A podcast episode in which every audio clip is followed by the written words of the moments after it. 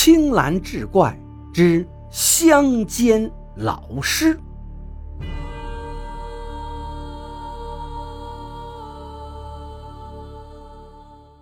话说民国时期战乱不断，唯有乡间相对而言还比较安全。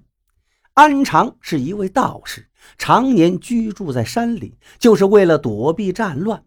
他是一位不追求钱财的道士，一直为周边的居民解决困难，所以一旦谁有什么困难，都会想起他来。乡间有家酒馆，是村里的小王开设的。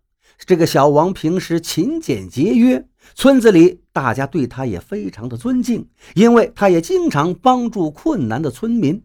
可是最近这个小王有点犯难了，自家酒馆在这年月里生意本就不好，再加上他酒馆里的鸡经常丢失，小王因此非常的气愤，但也无可奈何。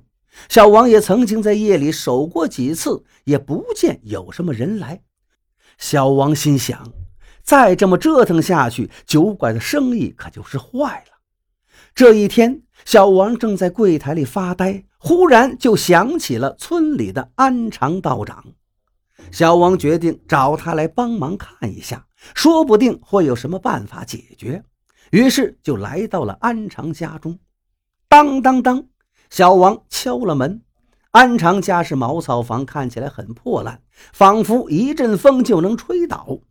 开门中，一个头发蓬起、衣衫褴褛的中年男子出现在门内。小王恭敬地说道：“安常道长，您能否随我去酒馆看看？最近酒馆里的鸡经常丢失，我怀疑可能是有什么东西混进来了。”安常思考了一下，说：“好吧。”不久，小王和安常便来到了酒馆的院子里。小王把安常带到鸡窝前，指了指那被掰开的笼子。安常仔细查看鸡窝，仿佛一丝蛛丝马迹都在眼中。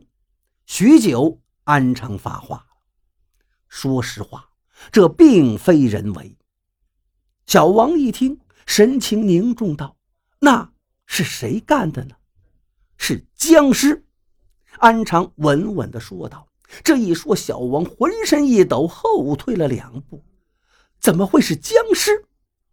可是我们村子里一直都太平无事呀，这种东西从何而来呢？”安常道：“我也不知。今晚你再去弄只鸡来，放在院子里，引它出来。什么？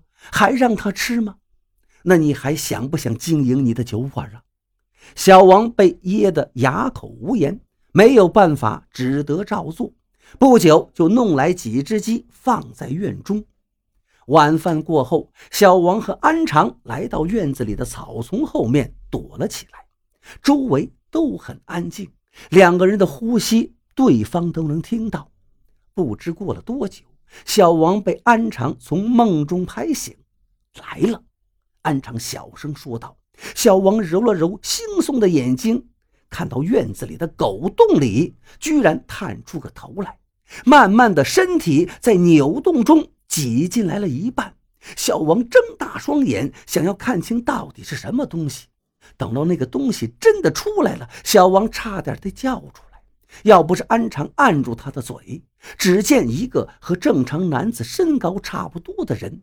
那人身体僵直，走路一蹦一跳，脸上的肉已经腐烂，嘴中还有未干的血迹，头上的头发只有稀稀落落几撮，身上的衣服更是破烂不堪。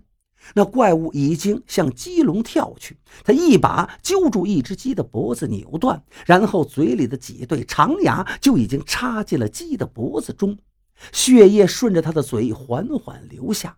不久，那个怪物扔掉这一只鸡，又朝另一只鸡跳去。没过多久，那几只鸡都被他吸干而死。安昌说：“我们跟上去看看。”两个人跟随怪物来到树林里，只见那怪物在一块平地里跳进了一个大坑。他们也赶紧止住了脚步。安常看着这一切，恍然大悟道：“我知道为什么出现这个东西了。”你看，他指着坑下的一块石头说：“这叫做清显石。一般来说，这种石头可以对死物起到防腐作用，因此人们都把它看成是一种吉物。那既然是吉物，怎么会有尸变呢？安常有道：“这是吉物不错，这块石头在山的背面，树木茂盛，却常年阳光照不到，再加上林中湿气过重，阴气也就过重了，常年累月的积累，自然就尸变。”小王一听也恍然大悟，安常又道：“你速去弄几斤黑狗血，还有大蒜，我回家去准备其他东西，明天傍晚在这里相见。今晚我们难以战胜于他。”傍晚，小王和安常来到林中，安常穿起黄色道袍，手拿桃木剑，小王拿着一袋黑狗血和大蒜。天色已黑，这时坑里。传出一阵怪叫，小王和安常找了棵树躲在后面。少卿，一个男子身高的怪物从坑中跳出，安常大吼：“用黑狗血泼他！”小王在惊恐中把黑狗血泼了出去，那黑狗血正好淋在那怪物身上，顿时直冒黑烟。怪物发出一声大吼，安常早已来到他的跟前，黄符上头，僵尸动弹不得。下一秒，桃木剑已经刺穿他的身体，紧接着大蒜也被塞到了嘴里。那僵尸身上口中顿时黑烟不止，抖动着身体倒了下去。安常道：“快用火烧了他！”不久，望着那缕缕的火苗，安常和小王都长舒了一口气。望着那逐渐熄灭的火苗，他们离开了树林。正所谓人鬼殊途，正邪不能两立。